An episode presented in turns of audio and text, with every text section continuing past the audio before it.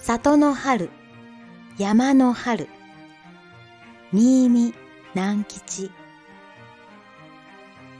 野原にはもう春が来ていました。桜が咲き、小鳥は鳴いておりました。けれども山にはまだ春は来ていませんでした。山の頂には雪も白く残っていました。山の奥には親子の鹿が住んでいました。坊やの鹿は生まれてまだ一年にならないので、春とはどんなものか知りませんでした。お父ちゃん、春ってどんなもの？春には花が咲くのさ。お母ちゃん、花ってどんなもの？花ってね、綺麗なものよ。ふーん。けれど、坊やの鹿は花を見たこともないので、花とはどんなものなのか、春とはどんなものだか、よくわかりませんでした。ある日、坊やの鹿は一人で山の中を遊んで歩き回りました。すると、遠くの方から、ぼーんと柔らかな音が聞こえてきました。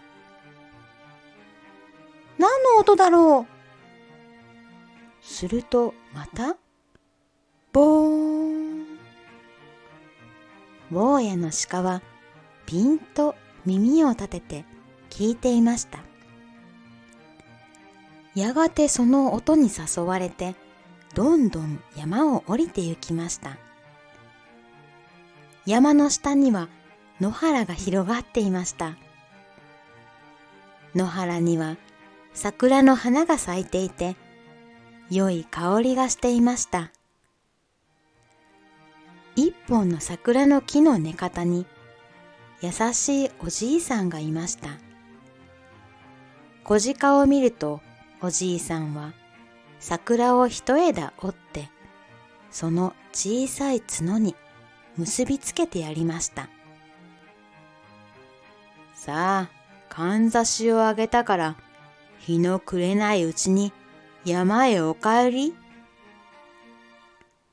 小鹿は喜んで山に帰りました。坊やの鹿から話を聞くと、お父さん鹿とお母さん鹿は口を揃えて、ボーンという音はお寺の鐘だよ。お前の角についているのが花だよ。その花がいっぱい咲いていて、気持ちの良い匂いのしていたところが春だったのさ。と教えてやりました。それからしばらくすると山の奥へも春がやってきていろんな花が咲き始めました。